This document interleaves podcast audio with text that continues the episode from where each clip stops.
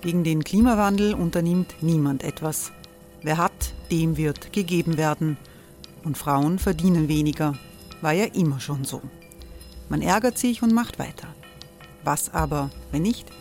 Wir haben eine Idee. Die Falter Arena macht die Bühne frei für Menschen und Projekte, die das Land verändern. Mein Name ist Eva Konzett. Ich leite das Politikressort im Falter.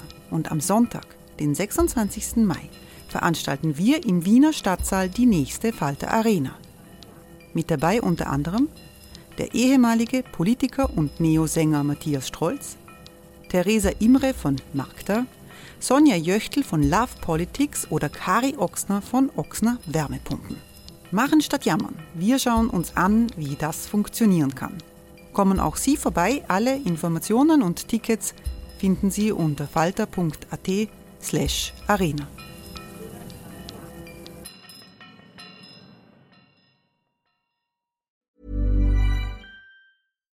Here's a cool fact. A crocodile can't stick out its tongue.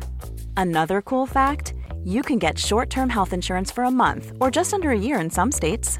United Healthcare short term insurance plans are designed for people who are between jobs, coming off their parents' plan, or turning a side hustle into a full time gig. Underwritten by Golden Rule Insurance Company, they offer flexible, budget friendly coverage with access to a nationwide network of doctors and hospitals. Get more cool facts about United Healthcare short term plans at uh1.com.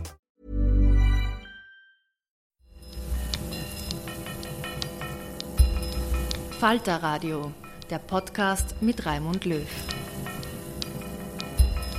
Herzlich willkommen, meine Damen und Herren, zum Falter Radio für Donnerstag, den 7.12.2017. Wir wollen klären, ob und wie sich die Regierungsbildung in Österreich 2017 mit Türkisblau vom Jahr 2000 mit Schwarzblau unterscheidet. Wir werden Heidi Glück hören, die ehemalige Sprecherin von Wolfgang Schüssel und Falter Schriftredakteur Florian Klenk nimmt zu Vorwürfen der Anwälte von Karl-Heinz Grasser Stellung. Der Prozess gegen den ehemaligen FPÖ-Finanzminister steht ja bevor und die Verteidiger des Grasser argumentieren, dass der Falter die Stimmung in Österreich gegen ihren Mandanten wendet.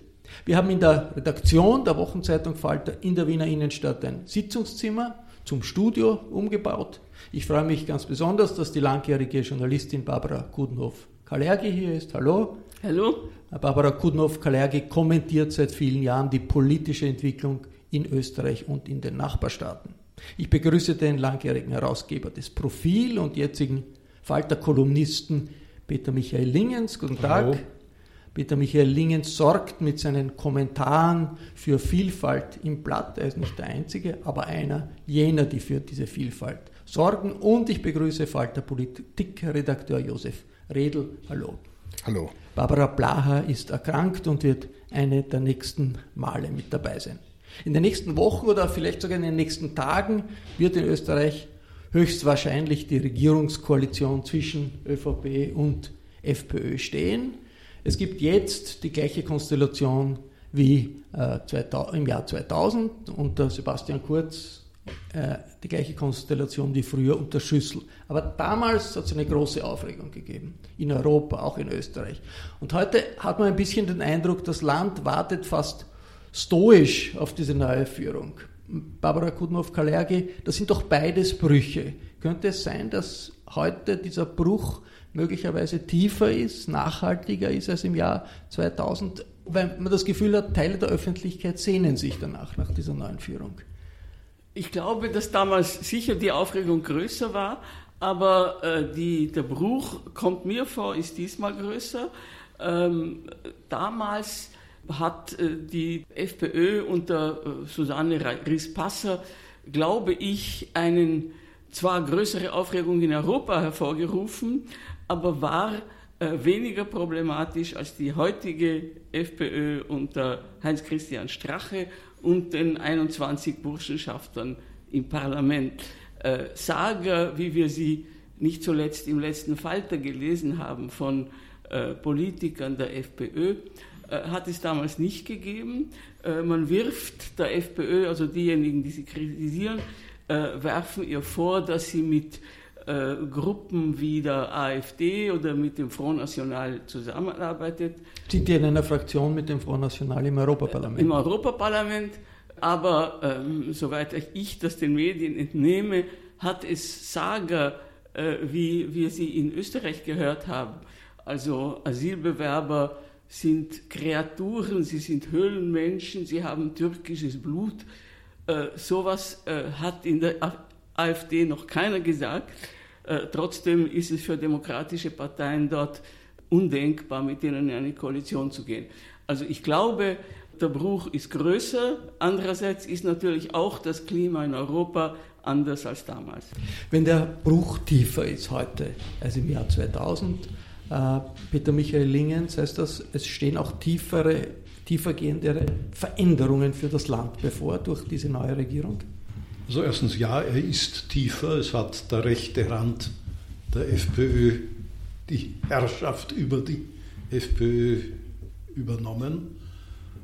Ob das für das Land noch kritischer sein wird, wird davon abhängen, wie sehr die ÖVP das unter Kontrolle halten kann, wie gut das Gleichgewicht in dieser Regierung sein wird. Der Sebastian Kurz ist sicher der Überzeugung, er kann das unter Kontrolle halten. Jetzt gibt es Leute, meine Frau zum Beispiel sagt, sie ist nicht sicher, ob er das wirklich will. Ich gebe immer mal den Vorschuss, dass ich glaube, dass er das unter Kontrolle halten will. Der Titel Ihres Kommentars im Falter in dieser Woche ist auch mit der FPÖ kann Gutes gelingen. Ist das dann nicht eine Verharmlosung der Situation? Das hat sich auf etwas ganz Konkretes bezogen, nämlich auf ihr Bildungsprogramm, das so relativ klar geäußert wurde. Und da bin ich der Meinung, dass das Wesentliche darin, nämlich das zweite Kindergartenjahr, das definitiv jetzt kommt und hoffentlich auch finanziert wird und vor allem das Forcieren der Ganztagsschule mit verschränktem Unterricht beides richtig ist. Das wäre natürlich mit der SPÖ ganz genauso zustande gekommen.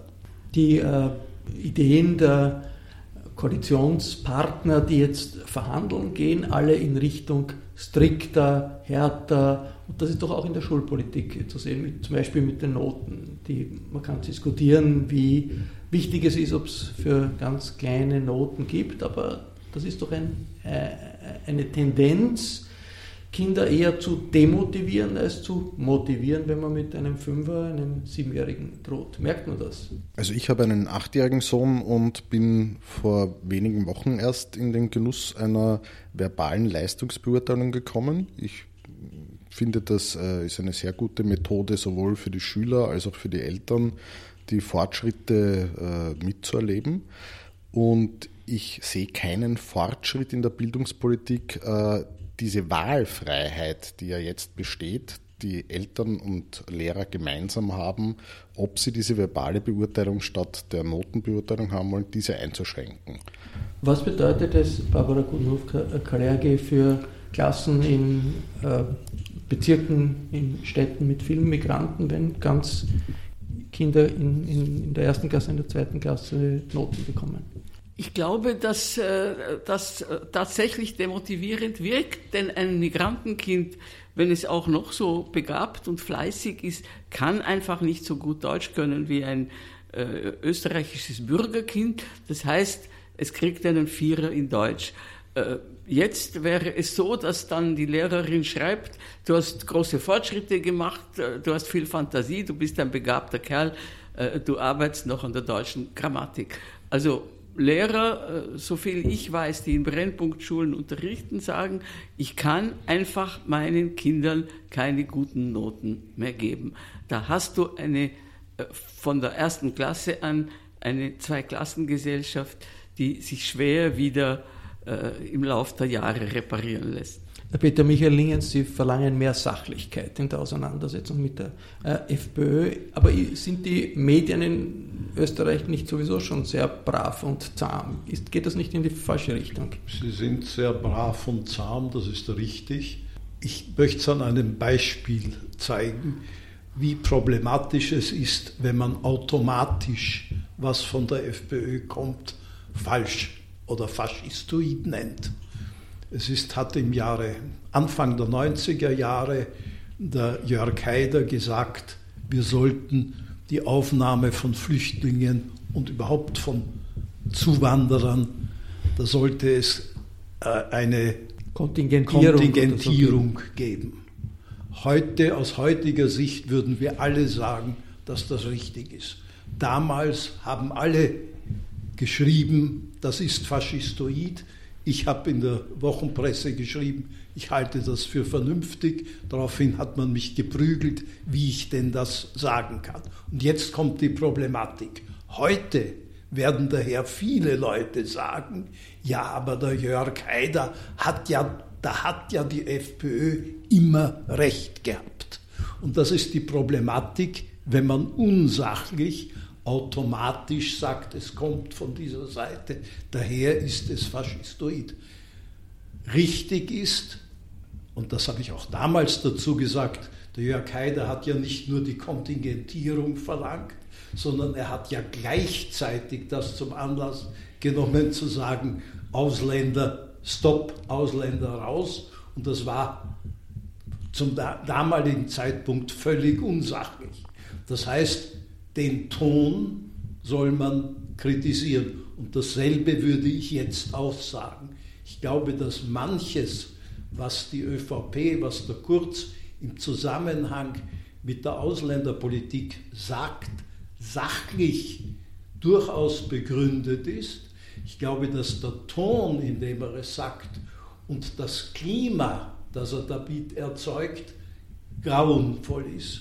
Und ich glaube, dass man dieses grauenvolle Klima, das er erzeugt, kritisieren soll und dass man umso glaubhafter sein wird, je sachlicher man in der Kritik seiner Sachfeststellungen ist. Wie verändert es die Realitäten in der Republik, dass jetzt äh, äh eine Regierungspartei, die fast so groß ist wie die Partei des zukünftigen Kanzlers vom rechten Eck kommt, mit Burschenschaft an ganz zentralen Stellen in der äh, Europäischen Union, im Europaparlament, in einer rechtsradikalen äh, Fraktion mit äh, Gerd Wilders und, und Marine Le Pen. Also das ist eben auch äh, eine sachliche Beurteilung, wenn man äh, feststellt, dass die FPÖ noch vor wenigen Wochen mit Andreas Bors einen Mann in den Bundesrat schicken wollte, der vor drei Jahren mit dem Hitlergruß auf einem Foto posiert hat. Das kann man eindeutig und klar feststellen. Genauso kann man feststellen, dass äh, derzeit gerade ein Begriff für ein Ministerium ventiliert wird, nämlich Heimatschutzministerium, der in Österreich aus dem Austrofaschismus bekannt ist. In Amerika in, nach 9-11 von George W. Bush eingeführt, aber in, in Österreich eine, mit anderen Wurzeln. Genau, jetzt äh, könnte man dem natürlich auch entgegenhalten, dass in Amerika ähm, auch Neonazi-Äußerungen keinem Verbotsgesetz unterliegen, aber das führt wahrscheinlich jetzt zu weit weg. Aber äh, natürlich ähm, kann man das äh, ganz einfach trennen. Ich glaube nicht, dass man das trennen sollte, weil die FPÖ bekommt man nicht nur mit dem, was sie sachpolitisch macht, sondern auch mit dem, was sie symbolpolitisch macht, mit dem, was ihr Personal repräsentiert und was ihre Sprache in einer Gesellschaft verändert. Wie leicht ist es da jemand wie Ihnen, äh, Peter Michael Lingen, sachlich zu sein in der Auseinandersetzung schwer. mit dieser FPÖ? Sehr, sehr schwer. Wenn man eine Mutter hat, die im KZ gewesen ist, ist das unglaublich schwierig und ich habe das an mir selber bemerkt, weil ich eben ursprünglich meinen Titel zur Bildungspolitik eher negativ mit einem Titel versehen hatte, der eher negativ war und unter anderem dann diesen gewählt habe, um zu sagen, sachlich äh, kann man mit dem, was da passiert, in diesem konkreten Fall einverstanden sein.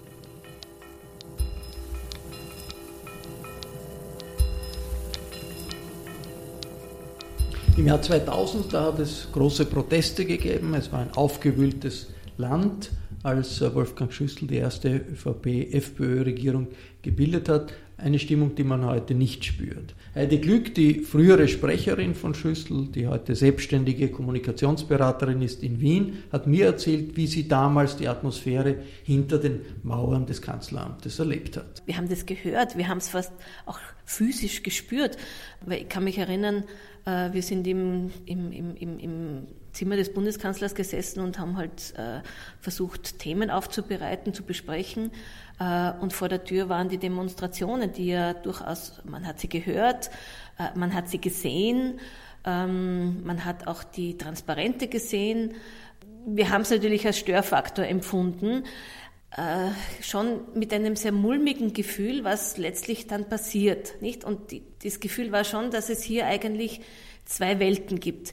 Eine Regierung, die etwas Positives bewirken wollte und sich natürlich auch überhaupt nicht verstanden fühlte durch diese Proteste und Vorhaltungen. Wo ja Was macht das bei handelnden Personen, diese Situation? Es hat eigentlich die Regierungsmannschaft stärker, also ich würde mal sagen schneller, stärker zusammengeschweißt, weil sie gewusst haben, wenn wir uns nicht gemeinsam äh, im Sinne einer konstruktiven Arbeit hier auch nach außen präsentieren können, ja, werden die Kräfte, die gegen uns sind und auch öffentlich natürlich auch gegen uns auftreten, stärker werden. Heute äh, sagen Sie auf, mehr Aufbruch als Umbruch, aber ist es nicht so, dass gerade Sebastian Kurz eine Projektionsfläche ist für ganz viele, ganz unterschiedliche Erwartungen und viele sich eigentlich gefragt haben, was ist wirklich, in welche Richtung will er das Land verändern. Ist klar, es muss verändert, es kommt eine neue Zeit, aber wirklich was in der Veränderung drinnen sein soll, hat er eigentlich nicht klar gemacht. Kann so ein Aufbruch funktionieren? Ich glaube, dass die Erwartungshaltung jetzt sehr groß ist, äh, diesen Aufbruch letztlich auch sozusagen mit inhaltlichen Projekten zu füllen. Und die Ansage, für Veränderung zu stehen, die war ja sehr stark und es war ja auch, wenn man sich die Wahlmotive anschaut, eines der zentralen Wahlmotive, warum ähm, Sebastian Kurz gewählt worden ist, weil sich die Leute diese Veränderung erwartet haben. Dieses, dieses neue, äh, mit neuen Konzepten vielleicht auch das Zutrauen in jemanden, der halt äh, sehr jung ist, mit 30, ja, aber dem man off, in dem man offenbar sehr viele Hoffnungen weckt, dass er vielleicht mit neuen Ideen kommt. Das muss natürlich jetzt alles auch erst erfüllt und umgesetzt werden. Veränderung in welche Richtung? Natürlich, die Koalitionsverhandlungen sind noch nicht abgeschlossen, da sind noch ganz wesentliche Punkte offen. Wenn man in einer Koalition mit einer Rechtsaußenpartei ist, wie der FPÖ, trägt man da nicht automatisch dazu bei, dass die Gesellschaft nicht toleranter, nicht weltoffener wird, sondern engstirniger und bösartiger? Es gibt ja einen zweiten Regierungspartner und das ist die ÖVP, dass wenn manche aus der FPÖ vielleicht ein bisschen weniger weltoffener erscheinen oder sind, und wir sehen, wer die, letztlich wer die Regierungs, äh, wer die Minister sind in der Regierung, dass es dort eine Art Balance gibt oder zumindest einen Ausgleich gibt. Aber ich bin jetzt ehrlich gesagt auch nicht so überzeugt davon, dass in einer Konstellation mit einer, mit einer SPÖ äh, die Weltoffenheit so wahnsinnig ausgeprägt gewesen wäre. Ja?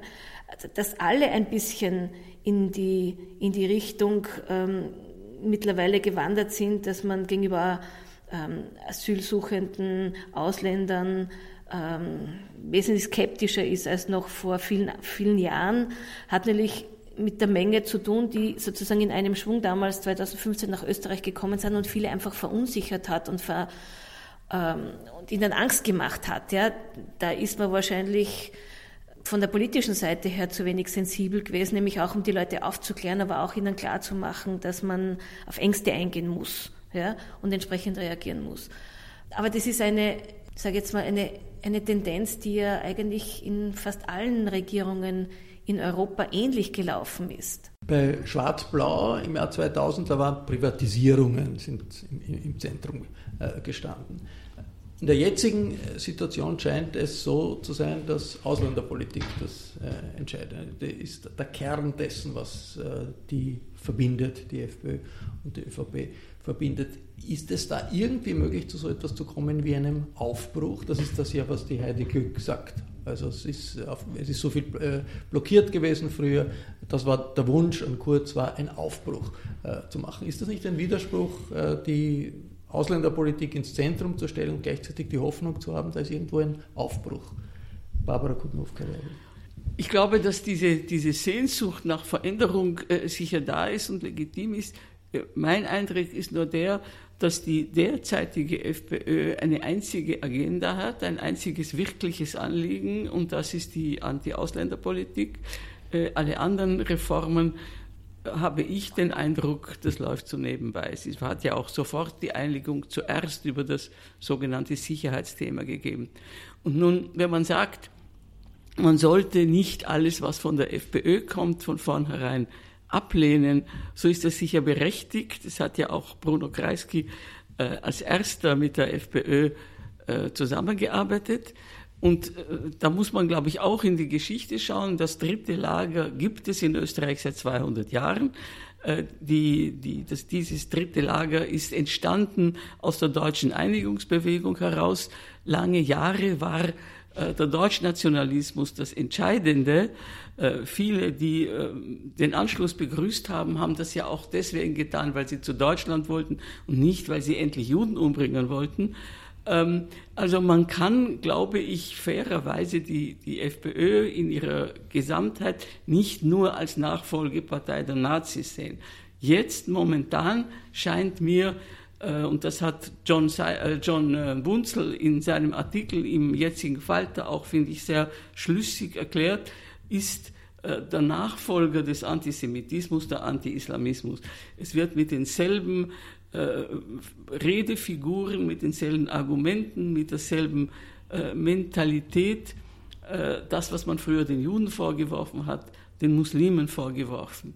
Ich glaube, es ist durch nichts zu rechtfertigen, äh, diesen Regierungsplan äh, einfach zu akzeptieren. Ich frage mich, wo die anständigen Konservativen in der ÖVP sind, die es ja auch gibt und immer gegeben hat, äh, wieso man von denen zwar Proteste hört gegen die äh, Reduzierung der Krankenkassen, aber nicht äh, dagegen, dass da wirklich entscheidende, wenn man so will, auch christliche Werte mit Füßen getreten werden.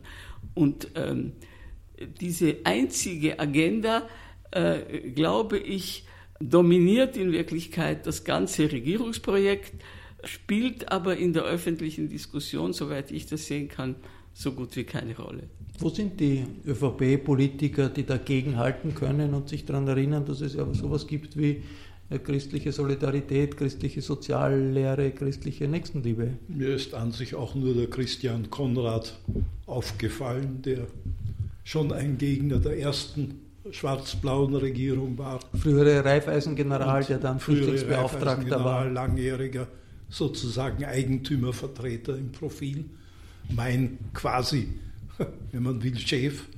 Und der war immer ein Gegner dieser Koalition und immer ein besonders anständiger Mann. Die gibt es also. Diese Gegner gibt es.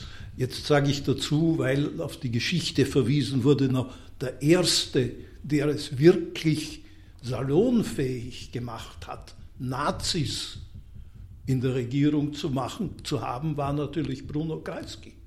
Damals ist es zum ersten Mal möglich gewesen, äh, ganz abenteuerliche Dinge öffentlich zu sagen. Aber nicht mit also, der, die, die, die sozusagen FPÖ damals war ja nicht die FPÖ heute. Die damalige FPÖ hat natürlich solche Leute auch damals gehabt und natürlich auch damals war es absolut unrichtig zu sagen, das ist eine liberale Partei. Das konnte man sich nur zurecht träumen. Ich erinnere mich äh, an, eine, an eine Hochschulwochen in Alpbach. Cool fact a crocodile can't stick out its tongue. Also, you can get health insurance for a month or just under a year in some states. United Healthcare short term insurance plans, underwritten by Golden Rule Insurance Company, offer flexible, budget friendly coverage for you. Learn more at uh1.com. Da waren äh, junge Leute aus dem Ring freiheitlicher Studenten da, die waren vorher bei Kreisky gewesen kamen ganz angetan zurück. Worüber haben sie mit Kreisky geredet? Über die bürgerliche Revolution von 1848. Das ist ein Ansatz, finde ich, der legitim ist. Diese Leute sind später alle zur Heide Schmidt gegangen. Also äh, diesen diese, ja. Flügel gibt es und gab es. Heute sehe ich eigentlich eine äh, schlicht und einfach gestrickte äh, Anti-Auslegerpartei und sonst gar nichts. Da gebe ich Ihnen recht.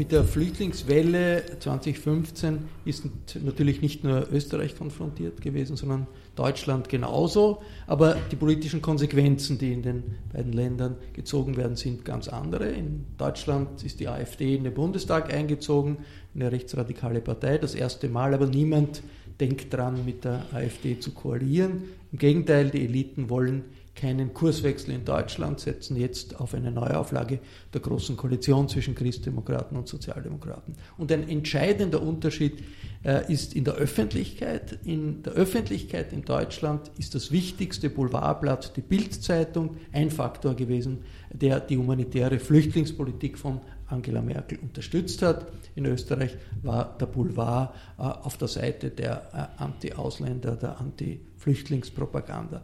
Ziemlich erstaunlich diese äh, Positionierung der deutschen Bildzeitung, wenn man weiß, das war ein Hardliner in der Zeit des Kalten Krieges. Alles, was irgendwie in Richtung links äh, gegangen ist, ist äh, von der Bildzeitung niedergemacht worden. Ich habe beim EU-Mediengipfel in Lech am Adelberg am letzten Wochenende den Vorsitzenden der Chef Redakteurskonferenz der Bildzeitung Julian Reichelt gefragt, wie die Flüchtlingslinie seines Blattes bei den Leserinnen und Lesern eigentlich ankommt. Schlecht angekommen bei den Lesern.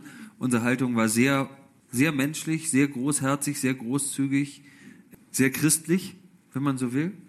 Und ich glaube, da gab es tatsächlich äh, ein, ein großes Potenzial von Leuten, die enttäuscht waren, ja, die darauf spekuliert hatten, wenn die alle hier diese Kuscheltierpolitik machen, dann kommt Bild und schlägt hart zu. Haben wir dann aber nicht gemacht, die enttäuscht waren und sich abgewendet haben und sich anderen Medienmarken äh, äh, zugewandt haben, die ja teilweise wirklich, das muss man ganz klar sagen, Clickbaiting mit äh, äh Flüchtlings- oder also früher hatten wir gesagt Ausländerhass, heute Flüchtlingskritik oder wie auch immer man das äh, äh, heutzutage nennt, betrieben haben.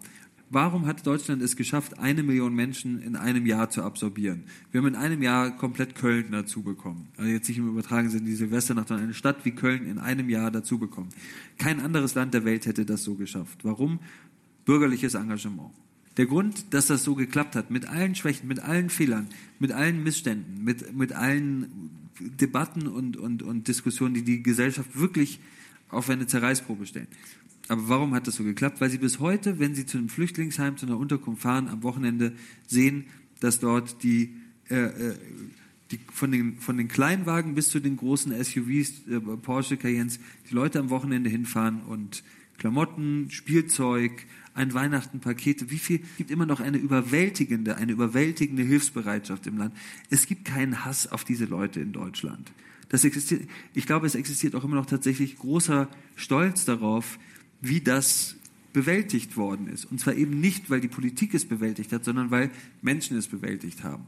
Deswegen wäre es für mich ähm, völlig falsch, uns da abzukehren von dieser grundsätzlichen Linie von wir sind, wir stehen für besondere Werte, nicht deutsche Werte, sondern europäische und christliche Werte und denen folgen wir. Das war Julian Reichelt, der oberste Chefredakteur der deutschen Bildzeitung, wobei immer auch dazu sagt, die Bildzeitung beschönigt nichts, verheimlicht nichts und tatsächlich, wenn man das Blatt ansieht, wenn es Fälle von Kriminalität gibt, in die Ausländer verwickelt sind, dann ist das auch immer eine ziemlich große Schlagzeile. Aber grundsätzlich die Linie äh, hält äh, die Chefredaktion der Bildzeitung, die Linie Angela Merkels zu verteidigen. Und sein Argument, äh, ist, die Zivilgesellschaft ist so stark und unterstützt das. Jetzt war das Barbara Kudnow-Kalergi in Österreich ja auch. Also nach 2015, Zivilgesellschaft hat sich sehr engagiert. Ist das zurückgegangen oder ist das nach wie vor äh, präsent? Ich glaube, es gibt immer noch eine große Hilfsbereitschaft. Also allein die Caritas Wien äh, beschäftigt über 3000 Freiwillige, äh, die also sich mit allen diesen Dingen beschäftigen. Ähm, es liegt, glaube ich, nicht daran, dass die Zivilgesellschaft weniger ähm, hilfsbereit ist als in Deutschland. Die Politik ist eine andere und das Medien-EV ist ein anderes und die Atmosphäre ist eine andere. Warum kommt das nicht, dann dringt das nicht in die breite Öffentlichkeit? Diese, also die Medien spielen sicher eine entscheidende Rolle. Ich habe ihm gesagt, Österreich krankt an der Kronenzeitung, seit, seit es es gibt. Aber, aber es, umgekehrt, Österreich hat größere praktische Probleme als Deutschland sie hat. Deshalb, weil es ja nicht nur jetzt perzentuell genauso viele Flüchtlinge aufgenommen hat, sondern weil es schon in der Vergangenheit sehr, sehr viele Flüchtlinge aufgenommen hat und Migranten beherbergt. Das heißt, Deutschland hat zum Beispiel Berlin oder Hamburg oder München hat nicht das Problem, dass in der Volksschule die Hälfte der Kinder nicht die deutsche Muttersprache hat. Wir haben dieses Problem. Es kommt dazu, dass Deutschland in einer wirtschaftlich fantastischen Situation ist, wir nur in einer guten, Ganz wir gut. in einer guten, wir nur in einer guten. Trotzdem ist es etwas anderes, wenn ich eine schrumpfende Bevölkerung habe, dann sind, ist zum Beispiel die Sorge vor der Konkurrenz am Arbeitsplatz eine viel geringere, als sie in Österreich ist. Warum ist der Schock äh, im, im, politischen Bereich dieses äh, Kontrolleverlusts von 2015, dass der Staat äh, plötzlich äh, während ein paar Wochen nicht äh, die Kontrolle gehabt hat, wer einreist, wer äh, in, ins Land kommt. Warum ist der so nachhaltig? Denn die Situation hat sich ja völlig geändert. Es gibt einen Deal mit der Türkei, die Flüchtlings Welle ist nach, nach ein paar Wochen abgeebbt. Aber man hat, wenn man den Diskurs, die politische Diskussion sich ansieht, man hat dann das Gefühl, das äh, glauben alle, das war gestern und das kann morgen wieder passieren. Josef Redl. Das liegt zu einem großen Teil an denen, die den politischen Diskurs bestimmen. Wir hatten vergangenes Jahr eine Bundespräsidentenwahl, wo das Thema Migration eine Rolle gespielt hat. Wir haben jetzt einen Wahlkampf, wo das Thema Migration eine Rolle spielt oder auch gespielt hat, wenn man diese Themen natürlich inszeniert, inklusive einem nicht existierenden Nicolo-Verbot äh, in Schulen, dann braucht man sich nicht wundern, dass der Diskurs auf diese Art und Weise dominiert wird. Und vielleicht auch noch zum Vergleich in Deutschland gibt es ja mit der AfD äh, erst seit relativ kurzem eine Partei, die mit solchen Inhalten äh, erfolgreich ist. In Österreich gibt es diese mit der FPÖ schon sehr viel länger. Nicolo-Verbot, das hat mehrere Tage die Boulevardzeitungen beschäftigt. Was ist da genau behauptet worden? Naja, zum Beispiel haben die niederösterreichischen Bezirksblätter Umfragen unter Schulen gemacht, ob zu ihnen der Nicolo kommt. Eine ganz einfache, fröhliche Frage und die wurde von allen bejaht. Was ist auf dem Cover gestanden? Krems wehrt sich gegen Nikolaus-Verbot. Das insinuiert natürlich etwas, nämlich dass eine Minderheit, die nicht bereit ist, sich zu integrieren, Verbote gegen äh, Bräuche der autochthonen Bevölkerung erwirkt. Nur ist das weder in Diskussion gewesen noch irgendwann der Fall. Aber so werden Realitäten gestaltet und die ziehen sich durch den Boulevard und das zieht sich seit äh, Jahren äh, diese Art der Kommunikation durch.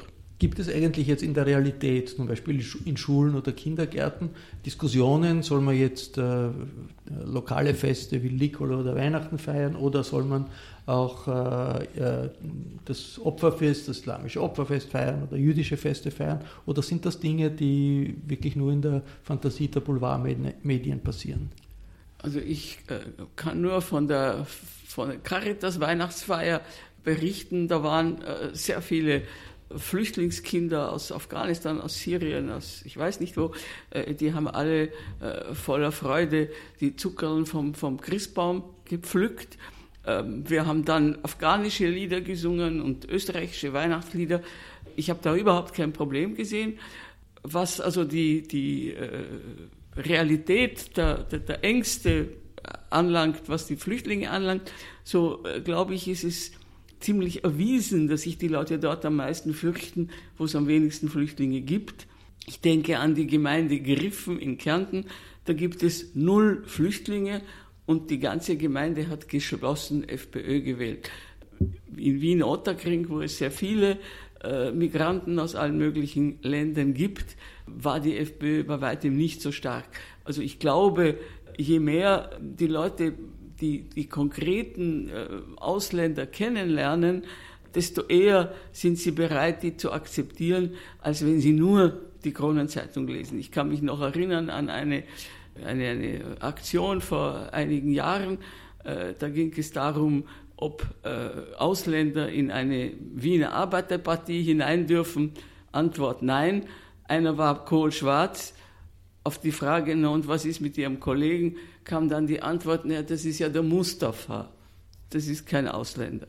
Also ich glaube, das passiert, wenn die Leute konkrete Erfahrungen mit Ausländern haben oder wenn sie sie nur über unzensuriert und die Kronenzeitung erfahren.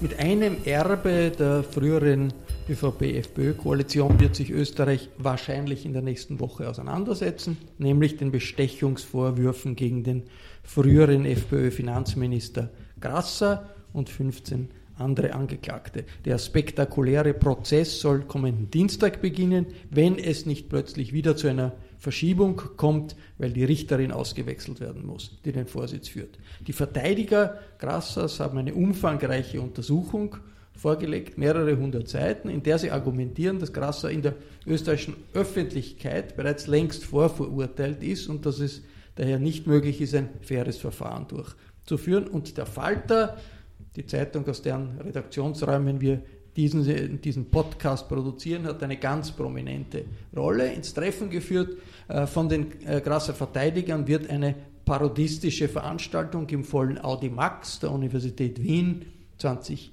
11, in der Kabarettisten aus Abhörprotokollen äh, vorgelesen haben, die rund um die Affäre äh, Grasser erstellt wurden. Und Falter Chefredakteur Florian Klenk war damals der Zeremonienmeister, denn er hat die Protokolle veröffentlicht und den Kabarettisten zur Verfügung gestellt, die der Falter wiederum von einem anonymen Informanten erhalten hat. 2011 klang das im Audimax so. Einen wunderschönen guten Abend. Mein Name ist Florian Klenk. Bevor ich zu sprechen beginne, bitte ich um einen kleinen Applaus für den Informanten, der diese Protokolle dem Falter zugespielt hat. Er befindet sich heute hier im Saal, ist aber unerkannt. Bitte um einen Applaus.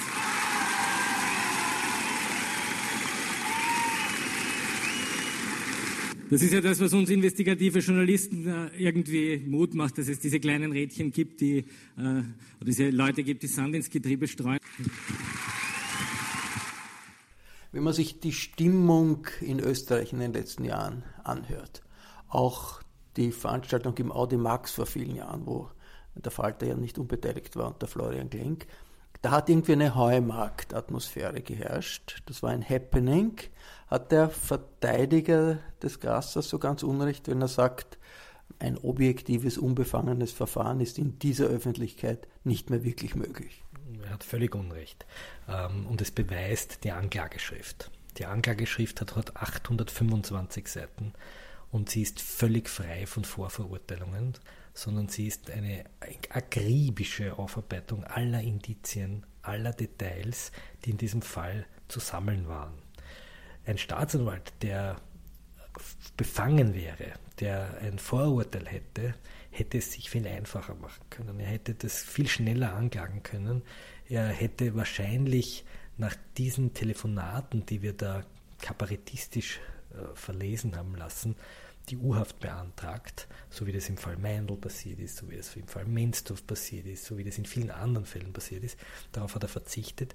Der Staatsanwalt ist nie in die Medien gegangen und er hat auch die Medien nie mit Dokumenten beliefert. Aber jemand anderer hat äh, die Medien mit Dokumenten beliefert. Der ist bei dieser Veranstaltung im Audimax sogar äh, im Publikum äh, gesessen. Jetzt sagt der Verteidiger des Grasser, die Formel, es gilt die Unschuldsvermutung, das hat fast einen kabarettistischen äh, Charakter. Das ist, äh, macht eigentlich den, den, auf den es sich bezieht, eher nieder, als dass es ernst gemeint ist. Wir müssen unterscheiden zwischen einem juristischen Vorwurf und einem politischen Vorwurf. Politisch muss es Grasser aushalten, hart kritisiert zu werden. Dieser Mann hat sich in die öffentliche Arena gestellt, dieser Mann hat die Medien gesucht, bis heute sucht er sie. Der war auf den Newscovern als James Bond abgebildet, der Mr. Null-Defizit, der Mr. Super Sauber, der zu schön und zu intelligent ist. Und diesen Spott, den die Kabarettisten da über ihn ergießen, den muss er in einer offenen, demokratischen Gesellschaft aushalten. Das ist die eine Sache. Und die andere Frage ist die juristische Aufarbeitung, die strafrechtliche Aufarbeitung. Und da geht es bei der Vorverurteilung um die Frage, ob das Gericht, vor das er tritt, befangen ist oder nicht. Und es hat das Gericht noch nicht einmal begonnen, sondern das Einzige, was wir kennen, ist eine Anklageschrift, die sowas von hundertmal überprüft wurde, von Oberinstanzen, von Obergerichten, vom Oberlandesgericht, vom Justizministerium, vom Waisenrat, also von einer Armada an Beamten, die jedes Fehlerchen kontrolliert haben, auch immer wieder diese Anklageschrift zurückgeworfen haben, wenn ein Fehlerchen passiert ist. Und nicht zuletzt nächste Woche am Vorabend des Prozesses entscheidet noch einmal der oberste Gerichtshof darüber, ob die richtige Richterin mit dem Fall befasst ist. Also nicht einmal zwölf Stunden vor Prozessbeginn hat auf Betreiben letztlich der Anwälte äh, der oberste Gerichtshof ein Machtwort zu fällen, weil nämlich die Verteidiger davon ausgehen, dass die Richterin, die dort sitzt, eher dem linken als dem rechten Lager zuzurechnen ist und daher will man sie weghaben.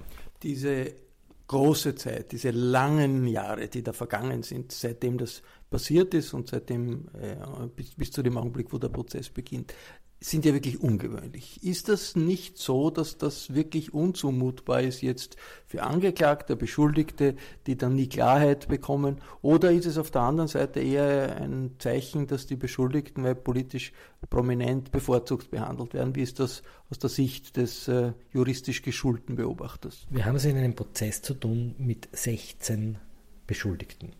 Und diese 16 Beschuldigten haben die besten Anwälte und Verteidiger. Und diese 16 Beschuldigten haben nicht nur ähm, alle Rechtsmittel ausgeschöpft, die es gibt, sondern einige von ihnen haben auch Konstruktionen gewählt, um das Schwarzgeld, das kann man jetzt sagen, ja, weil die, die, der Herr Maischberger und der Herr Hochecker und der Blech, die haben sich ja angezeigt, der Blech nicht, Entschuldigung, der Maischberger und Hochecker haben sich ja angezeigt bei der Finanz, um dieses Schwarzgeld, dieses nicht versteuerte Provisionsgeld, von dem wir noch nicht wissen, ob es Bestechungsgeld ist, das ist ja das, was geklärt wird, um es sozusagen in Offshore-Destinationen zu bunkern. Und die haben ein ganz, ganz kompliziertes Wirrwarr von Firmen ergründet, das in verschiedenen Ländern, in Liechtenstein, in Delaware, in, in Zypern, äh, in verschachtelten Konstruktionen versteckt war. Und um das aufzuarbeiten, braucht die österreichische Justiz eine internationale Kooperation. Und allein Liechtenstein hat sich unglaublich lange Zeit gelassen, Anfragen zu beantworten. Und immer wieder haben die Anwälte der Beschuldigten versucht, diese internationale Rechtshilfe zu verzögern. Das ist das eine. Und das zweite ist, dass die Staatsanwaltschaft hier eine ganz umfassende Aufklärung wollte. Die haben ja mit, mit fünf, sechs äh, Beamten rund um die Uhr sozusagen in diesem Fall ermittelt und daher dauert das so lange. Und dann kam noch dazu, dass es am Schluss eine Verzögerung gab, weil ein Beschuldigter, der Steuerberater von Herrn Maischberger, zu Recht moniert hat, dass man seine Akten entsiegelt hat, ohne ihn dazu zu holen. Das hat ein Jahr, fast ein Jahr verzögert. Florian Klenk war das, der Falter Chefredakteur. Ob jetzt die Vorsitzende Richterin wirklich im letzten Augenblick ausgewechselt wird oder nicht, das traut sich auch der Florian Klenk mit seinen guten Kontakten nicht vorauszusagen. Aber meine Frage ist, was bleibt eigentlich im öffentlichen Bewusstsein in Österreich von diesen vielen Verfahren, die es rund um Schwarz-Blau äh, gegeben hat? Ist das in Vergessenheit geraten oder ist das noch präsent, Peter Michael Lingens? Das ist sicher noch präsent. Die meisten Leute haben, waren überzeugt, dass der Grasser nicht angeklagt wird, weil er sich richten können würde. Insofern halte ich es für einen großen Vorteil, wirklich demokratiepolitisch und rechtspolitisch, dass dieser Prozess zustande kommt, weil er genau diese Vorstellung der Leute, ah, die da oben können sich's richten, widerlegt. Warum äh, ist dann die FPÖ noch immer so populär, wenn das schon im Bewusstsein der Leute ist? Da ist wahnsinnig viel passiert, ist viel Korruption passiert zu der Zeit, in der diese Partei an der Regierung war. Ich glaube, dass die Leute die FPÖ von damals nicht identifizieren mit der jetzigen äh, FPÖ. Äh, man hat ja auch nicht vergessen, dass diese Partei Kärnten in den Ruin getrieben hat. Aber ich glaube, die Leute haben das Gefühl, das ist jetzt was anderes, so wie Sebastian Kurz eine andere ÖVP äh, repräsentiert, so ist äh, Strache und Co. eine andere FPÖ. Muss sich die äh, österreichische Journalistenwelt jetzt darauf einstellen, dass es äh, äh, wieder äh, darauf ankommen wird, genau zu schauen, was FPÖ-Politiker an der Macht tun und ob da nicht wieder Grenzen verletzt werden, Bereicherung äh, einzieht oder wartet man jetzt einmal ab, ob die ÖVP das besser unter Kontrolle haben wird, Josef Redl? Ja, ich glaube, ähm, die Kontrolle, die Journalisten über die Politik ausüben sollten, die ähm, sollte immer die gleiche sein. Jetzt ist es der FPÖ natürlich offenbar in den letzten Jahren gelungen, mit sozusagen nach dem Kindermotto, das war ich nicht, das war schon so, ähm, sich von diesem äh, Teil ihrer Vergangenheit zu lösen. Ich glaube schon auch, dass die FPÖ daraus äh, tatsächlich etwas gelernt hat, weil diese Art und Weise, wie damals Privatisierungen oder Verwischungen zwischen öffentlichen äh, Budgets und Parteikassen ähm, stattgefunden haben, ich glaube nicht, dass sich das in dieser Form wiederholen kann und wird. Wir werden es erleben. Das war das Falter-Radio für Donnerstag, den 7.12.2017. Ich bedanke mich hier am Redaktionstisch in der Wiener Innenstadt bei Barbara Gudnow-Galergi, bei Peter Michael Lingens und bei Josef Redl. Die Technik hat Stefanie Banzenböck unter Kontrolle. Die Signation kommt von Ursula Winterauer. Wenn Sie an Insider-Informationen und engagierten Meinungen für Toleranz und für eine offene Gesellschaft in schwierigen Zeiten interessiert sind, dann kann ich Ihnen nur ein Falter-Abo empfehlen. Das kann man ganz leicht über online bestellen und zwar über die Seite www.falter.at. Wenn Sie selbst schon ein Abo haben, dann kennen Sie sicher jemanden, der sich über ein Geschenksabo freut. Journalismus kostet etwas und das Falterradio selbst ist ja gratis. Ich bedanke mich für Ihr Interesse. Bis zum nächsten Mal. Sie hörten das Falterradio, den Podcast mit Raimund Löw.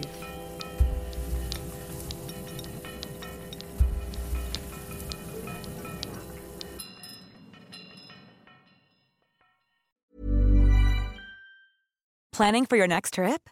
Elevate your travel style with Quince. Quince has all the jet setting essentials you'll want for your next getaway, like European linen, premium luggage options, buttery soft Italian leather bags, and so much more. And is all priced at 50 to 80% less than similar brands. Plus, Quince only works with factories that use safe and ethical manufacturing practices. Pack your bags with high-quality essentials you'll be wearing for vacations to come with Quince. Go to quince.com/pack for free shipping and 365-day returns. Imagine the softest sheets you've ever felt. Now imagine them getting even softer over time. That's what you'll feel with Bowl and Branch's organic cotton sheets. In a recent customer survey, 96% replied that Bowl and Branch sheets get softer with every wash. Start getting your best night's sleep in these sheets that get softer and softer for years to come. Try their sheets with a 30-night guarantee. Plus, get 15% off your first order at bowlandbranch.com. Code BUTTERY. Exclusions apply. See site for details.